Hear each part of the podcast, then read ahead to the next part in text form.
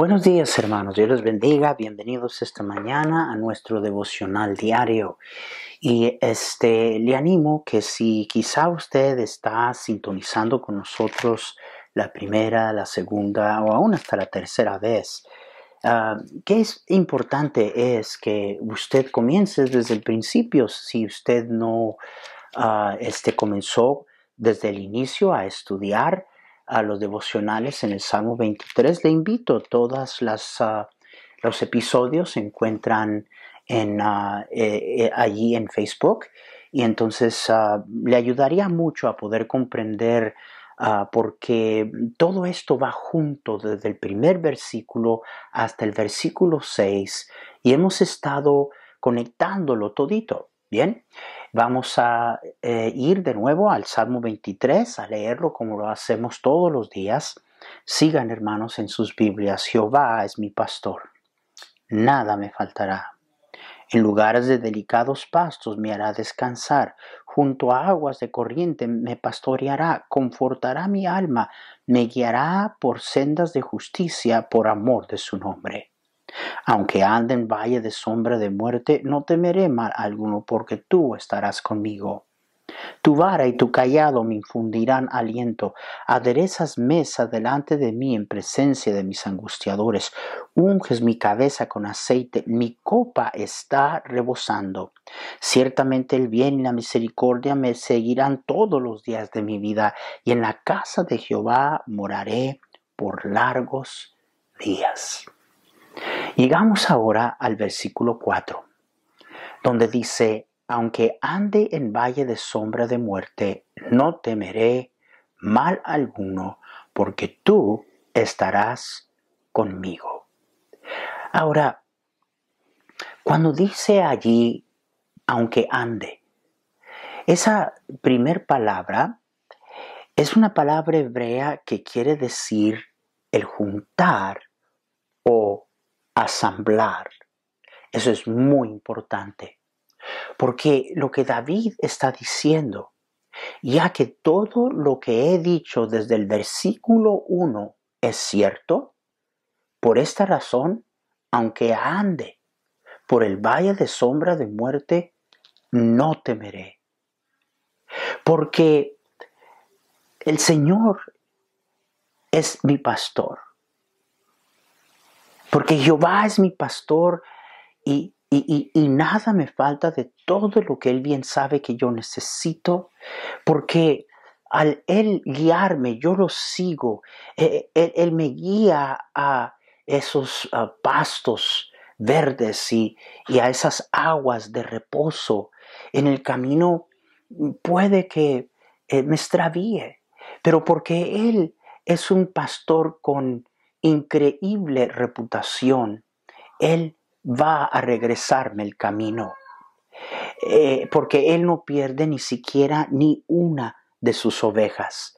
Por todas estas razones, por decirlo, es lo que David está diciendo, por estas, todas estas razones, aunque ande en valle de sombra de muerte, no temeré mal alguno. Hermoso, se da cuenta cómo todo está conectado. Y, luego aquí la expresión más importante es esta, porque tú estarás conmigo. Cuando el pastor guía a las ovejas, a veces para poder llegar al lugar que es deseable, del cual el pastor sabe, es necesario pasar por un valle.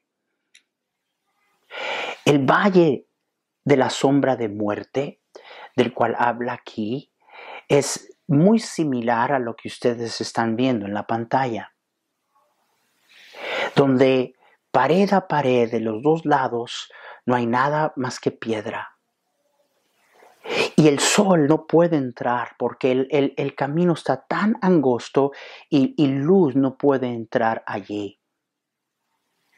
Mientras el, pastor guía, las ovejas este, Ah, de repente les domina la oscuridad y la sombra. Se obscura la vista. De por sí las ovejas eh, no tienen muy buena vista. No pueden ver ellas lo que está delante de ellas. pero el pastor sí sabe. Los escolapios estudiados nos dicen que el valle de la sombra de muerte del cual está hablando aquí es el camino de Jericó a Jerusalén.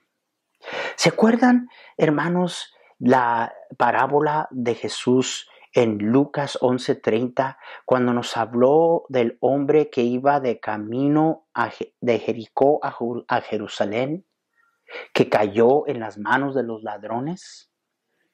Pues ese es el camino que se piensa, es al cual se refiere cuando habla del valle de la sombra de muerte. Era un lugar, por lo ya dicho, que no brillaba el sol oscuro, donde con mucha frecuencia se escondían ah, ladrones y, gente mala. No temeré mal alguno, tanto mal, ah, tanto a riesgo, había mm, mm, ah, bestias salvajes y definitivamente una amenaza tremenda para una oveja. Pero el pastor está guiando. Déjeme nomás decirle unas cosas como medio de observación. En primer lugar, hermanos míos, el, el ir por este camino, por el valle de la sombra de muerte, no podemos evitarlo. No se puede evitar. A veces nosotros no entendemos, pero estamos siguiendo al buen pastor. Él sí sabe lo que está al otro lado del valle. Podemos confiar en eso.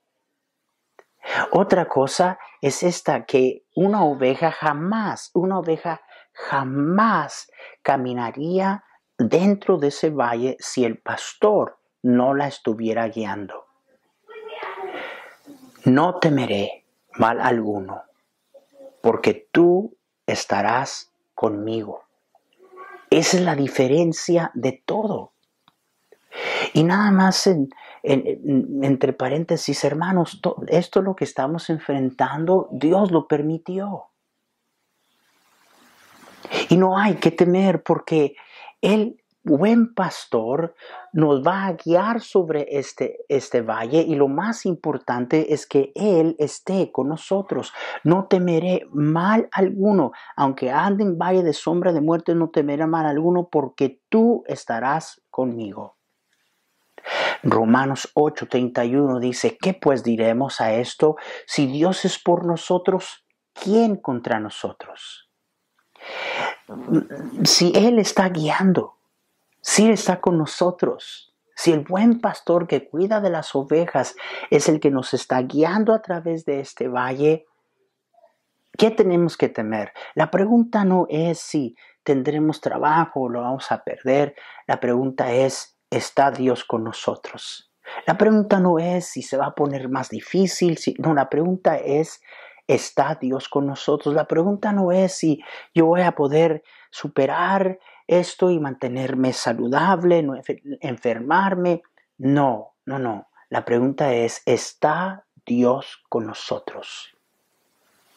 Nosotros quizá no sabemos, pero el pastor sabe como una oveja en, tanta inseguridad y, y oscuridad y peligro, arriesgando su vida. A pesar de eso, mire lo que está diciéndonos la palabra de Dios, que David como oveja siguió al pastor. En medio de la inseguridad, la oscuridad, el peligro y hasta el riesgo de muerte, aún las ovejas siguen. Ahora, no se olviden que la oveja es un animal temeroso para comenzar, pero aún sigue. Y dice, no temeré mal alguno. Ahora, ¿por qué? Una vez más, ¿por qué? Porque tú estarás conmigo. La oveja, lo único que tiene que hacer, por tanto que se sienta amenazada, ella oye la voz dulce, consoladora, calmada, segura de su pastor. Y eso le infundía gran confianza, gran consuelo, gran seguridad. Y, las ovejas no confunden la voz del pastor, porque las ovejas oyen la voz de su pastor. Las ovejas no oyen la voz de nadie más. Pero si oyen la voz de su pastor, Jesús habló de esto. En el versículo 7, capítulo 10 de Juan dijo, dijo, volvió pues Jesús a decir, es de cierto, de cierto os digo, yo soy la puerta de las ovejas. Todos los que antes de mí vinieron, ladrones son y salteadores, pero no los oyeron las ovejas. Jesús dijo, tantos más quisieron venir y pretender guiar a mi, a mi redil. Pero las ovejas, ellos eran salteadores y ladrones. Mis ovejas no oyeron su voz. ¿Por qué? Porque la oveja no le hace caso a otra voz. No confunde la voz de su pastor. De manera que nomás oyen la voz de su pastor. Y no importa que sea un valle oscuro, incierto, peligroso, lo único que ellos, ellas hacen, escuchan la voz del pastor y la siguen. ¿Está usted escuchando la voz del buen pastor? Mire, si vamos a pasar por este valle, déjeme decirle la única manera que podemos hacerlo. Escuchando la voz guiadora de nuestro pastor.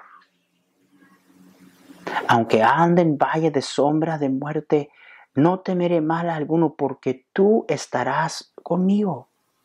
¿Cómo podemos adueñarnos de esta promesa para nosotros mismos si no estamos identificando y no estamos escuchando la voz del pastor?